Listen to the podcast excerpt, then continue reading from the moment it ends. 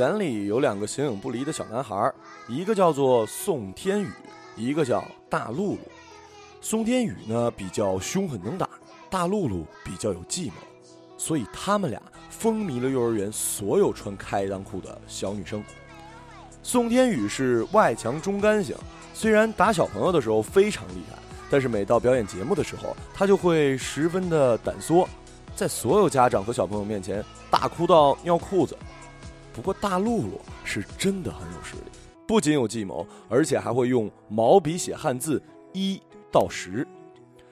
幼儿园里最好的朋友新颖拿给我一张那种小朋友酷爱贴在脑门上的心形亮闪闪的小贴纸，让我送给宋天宇。新颖严肃地对我说：“你送给他，我喜欢的。”他这番女追汉的坚定告白吓得我倒退了几步。你怎么能喜欢他呢？我们根本不懂什么是喜欢啊！新颖说：“你不懂，我懂。我们已经是大班了，必须找一个喜欢的男孩，否则是不能升上小学的。你快帮我送去，不准私吞，我会偷偷看着你的。”说完，他就跑到一边的大象滑梯后埋伏了起来。我拿着这颗闪闪发光的小心脏，战战兢兢地走向玩泥巴的那群男生，心中一直在权衡：那我比较喜欢谁好呢？宋天宇呢？虽然总是在关键时刻掉链子，但长得的确很俊俏。大露露虽然看似有文化，但应该打不过宋天宇。我走到宋天宇面前，他正气宇轩昂地在撒尿，空出来的左手还不忘指挥一群男生帮他的泥巴城堡。我哆哆嗦嗦把小爱心送给了宋天宇，他抖了抖小鸡鸡，不屑地看了小爱心一眼：“什么玩意儿？我不要。”之后继续指挥他的小弟们。我偷偷转头看了一眼埋伏的新颖，只见他一直比划着“快”的手势。我只能再次鼓起勇气向宋天宇呈上小爱心。宋大王勃然大怒，挥拳嚷道：“说了我不要！”你再给我这种女孩子东西，我我打你哦！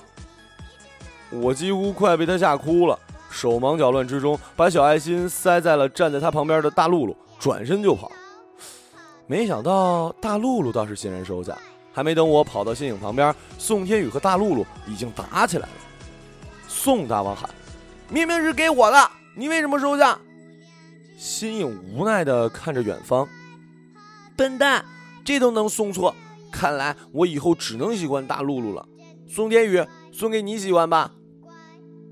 我待在原地，看着两个人扭打在泥巴里，不知道该帮曾经喜欢的大露露，还是新颖让我喜欢的宋天宇。这场复杂的四角恋导致了十六年后的今天，我还是不知道最终自己到底是喜欢宋天宇呢，还是大露露。跷跷板男孩把我翘上天之后，两只脚狠狠抵住地面，不再让我下来。说要不要当我老婆啊？跷跷板男孩一脸坏笑。不，你快放我下来！你不当我老婆，我就不放你下来。你都不放我下来，我为什么要当你老婆？我在半空中着急的对他张牙舞爪。我不管，反正你不做我老婆，我就不放你下来。他死皮赖脸的回答。我们俩在太阳公公的见证下僵持了一下午，任蚊子在我们的皮肤上亲了又亲，两个满身臭汗的小朋友都不肯妥协。我几次快要坚持不住，就答应做他老婆了。可是想想自己已经冒着屁股坐烂的风险坚持这么久，还是没松口。我们就这样一直耗到五点半，只听不知哪儿传来他弟弟声嘶力竭的喊声：“哥，快回来！奥特曼开始了！”说时迟，那时快，他嗖的一声从跷跷板上站了起来，我从半空狠狠地摔到了地上，大概是腿早麻了，他没稳稳地跪倒在地上，但这丝毫不能影响他对奥特曼的向往。跷跷板男孩连滚带爬，神速消失在我视线，鼻青脸肿的我泱泱地回了家。我妈看我摔得全身是伤，愤怒地数落我：“你就疯吧啊！摔成这样，以后嫁不出去。”这句话对于一个刚刚拼命拒绝了别人求婚的七岁女孩来说，是多么大的打击啊！我睡不着觉，吃不下饭，连名侦探柯南也看不进去。坐在书桌前，一直思考自己是否应该答应求婚的问题。其实黄豆豆虽然调皮了一点，矮了一点，每天看上去脏兮兮的，但是想到下午他对我那么坚贞不渝的爱，其实是可以考虑嫁给他的。重点是我因为他才摔成这样，他应该对我负责任吧？我暗下决心，明天去小公园找他，答应他的求婚。第二天下课铃一响，我好似脱缰野马奔向小公园。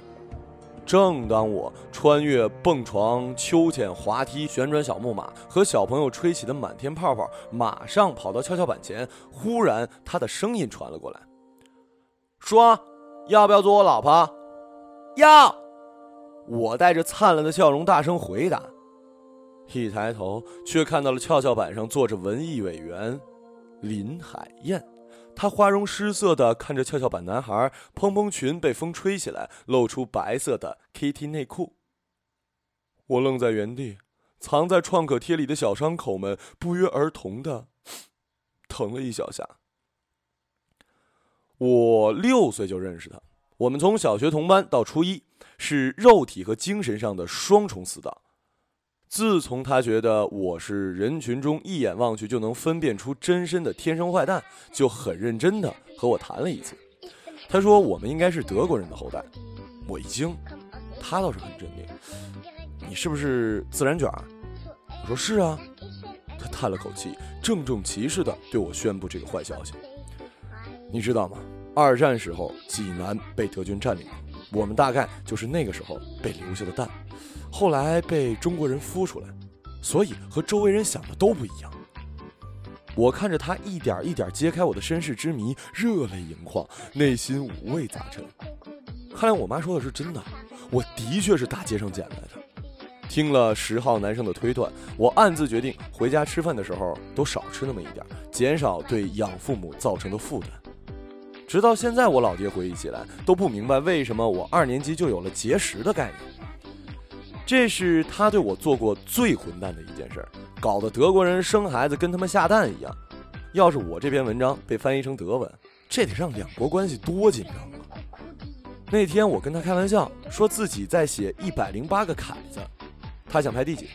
他说第十吧，樱木花道就是十号。他变成了我的十号男生，从小借住在一个好孩子的外壳里。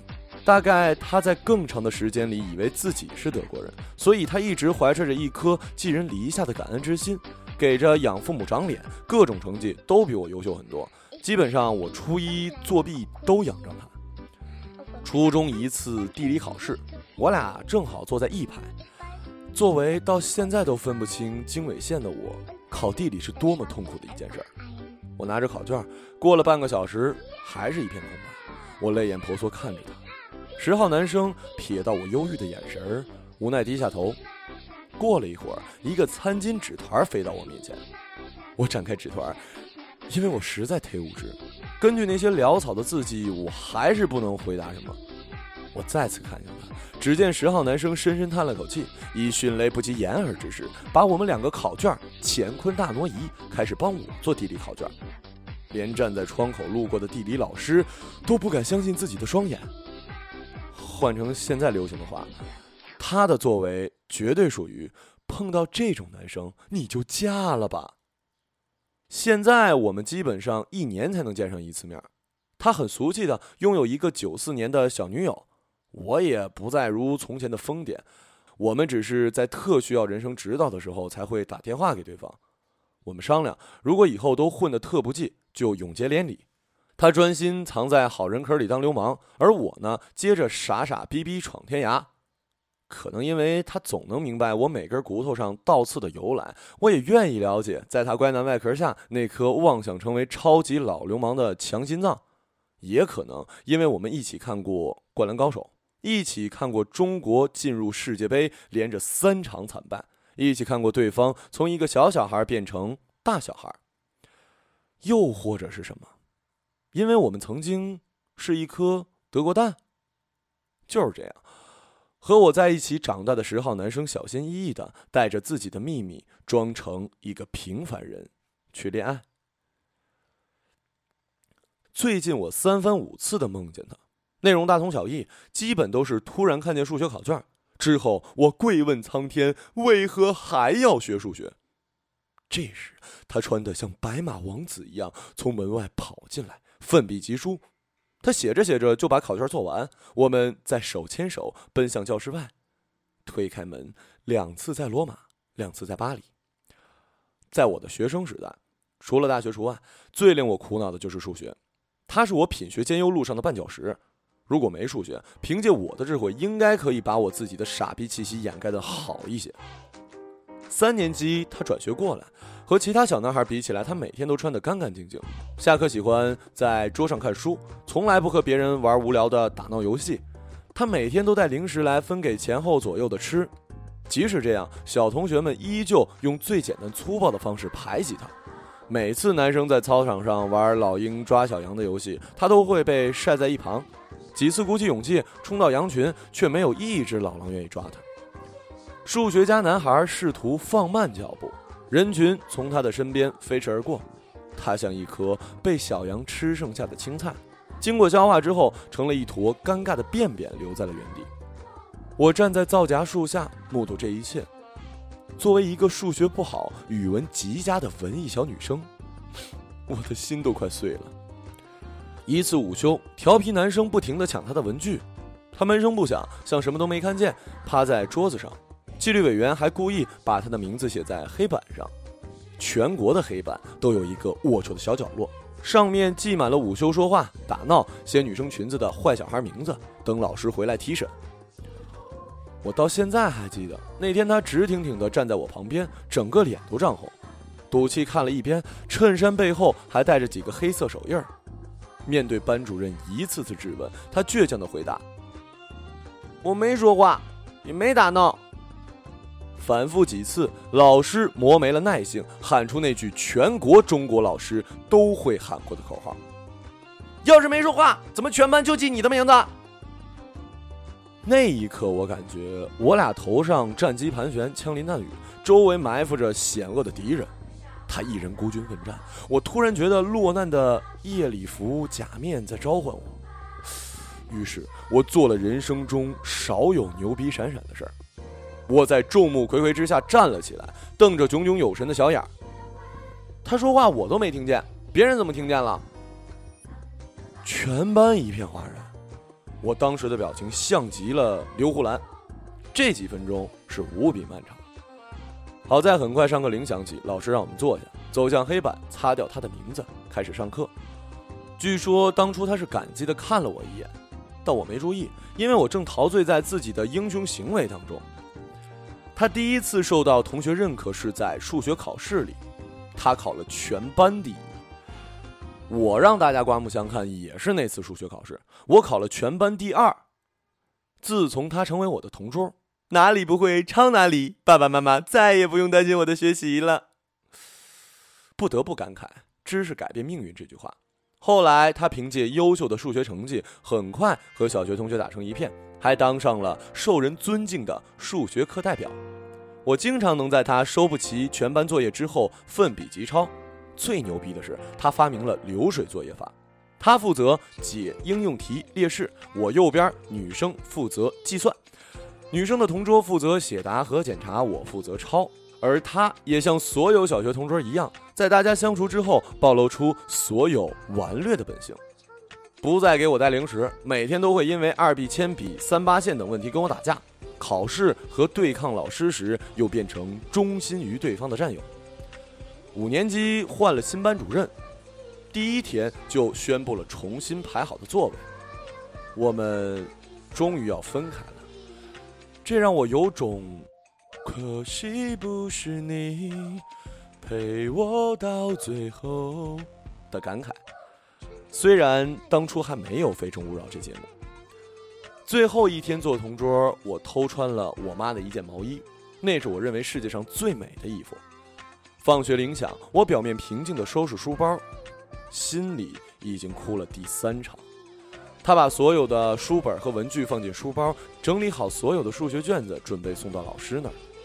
接着，他漫不经心地对我说：“其实做数学题吧，也没什么秘诀，就是不要怕错。就像刚转来，其实每天上课都很怕做错事儿，还要在家里带零食来巴结你。现在觉得真蠢。说完，他就拿着考卷走了，连一个拜拜都没有。直到现在，我在生活中遇到无数比数学更令人头疼的问题。每当这时候，我都会梦到他。他骑着筋斗云，千里迢迢来救我，像最亲密的战友。之后，我们奔跑在俗气的普罗旺斯薰衣草田。他穿着背后沾满黑手印的白衬衫，带着一股小学男生持有的气味，气喘吁吁地对我说：“其实生活也没什么秘诀，不要怕错就是了。”